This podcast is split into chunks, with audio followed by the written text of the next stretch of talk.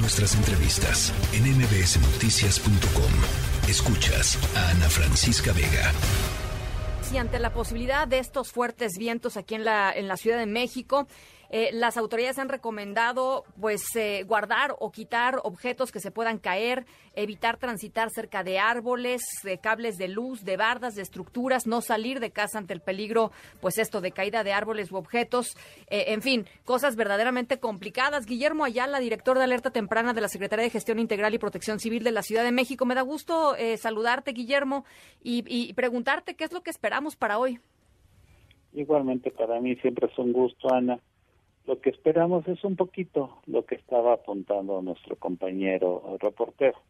Efectivamente emitimos una alerta amarilla, más bien son dos, una por vientos y otra por lluvia. Y si son lluvias, evidentemente vienen con ráfagas. Entonces hay que tener mucho cuidado. Estamos esperando que efectivamente entre esta hora y las siete y media, quizás hasta las ocho de la noche, tengamos este evento en el Valle de México. Entonces hay que tener mucho cuidado con todos los árboles y todo lo que se está cayendo, entre ellos las lonas espectaculares este y, y los árboles en general, ¿no? Ahora, cuando yo leía esto que, que, recomendaron, digamos, de evitar transitar cerca de árboles, de cables de luz, de espectaculares, de bardas, de estructuras, pues básicamente, Guillermo, es, es no salir de, de la casa, porque la Ciudad de México está llena, ¿no? De, de árboles, este, de, de postes que están medio caídos, de lonas de espectaculares que están también medio colgadas, en fin, es un, es un, es un peligro, Guillermo. Sí, definitivamente como bien dices, sí es un peligro, sí es un riesgo, sobre todo cuando ya hemos observado que esos postes o los árboles ya se encuentran en mal estado. Así es. O ya están crujiendo desde hace varios días con el movimiento del viento. Entonces, efectivamente, sí, es una gran parte de la ciudad que todavía tiene infraestructura eléctrica aérea, donde pasa televisión de paga, pasa Comisión Federal, pasa este, telefonía, pasan, pasan muchas cosas este, por ahí, ¿no? Entonces sí es muy importante tratar de evitarlo en la medida de lo posible. Sabemos que por la hora y demás vamos a esperar todavía la salida de oficinas, la salida de, muchos centros comerciales y demás entre las seis y las siete de, de la noche. Entonces, en la medida de lo posible, sí hay que evitar caminar o circular por estas calles que están muy arboladas, que incluso se monta un árbol con otro de una acera a otra, y eso oculta también la eh, capacidad que pueda tener este el cableado eléctrico. No sabemos qué tanto se pueda estar pensando. hay que extremar, sí, precauciones, evitar correr el menor riesgo posible y sobre todo algo que nos ha mencionado hasta ahorita, que es el subir a las azoteas, sea el tamaño que sea el nivel, dos pisos, tres pisos, quince pisos, veinte pisos, hay que evitar a toda costa seguir haciendo algún trabajo que estuviéramos este, iniciando ayer, el día de hoy, y suspenderlos de inmediato.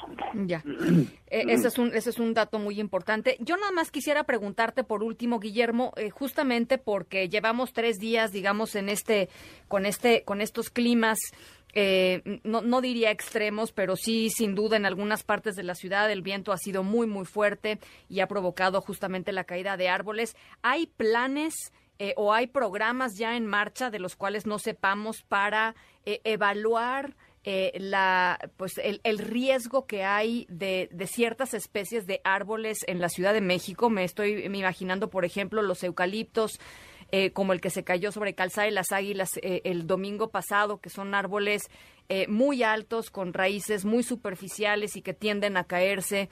Y, y, me imagino debe haber algún plan para tratar de, de lidiar con, con todos estos especímenes, digamos, que están ahí y que pueden ser muy peligrosos. Sí, por supuesto que sí. Y ese plan es un plan interinstitucional. Esto es, participamos nosotros en observación, en recabar los reportes de dónde se encuentran, donde la ciudadanía nos está reportando por otro lado los reportes que recibe el heroico cuerpo de bomberos, pero principalmente que la información la tenga el área de servicios urbanos de la Secretaría de Obras y lo tenga también las alcaldías.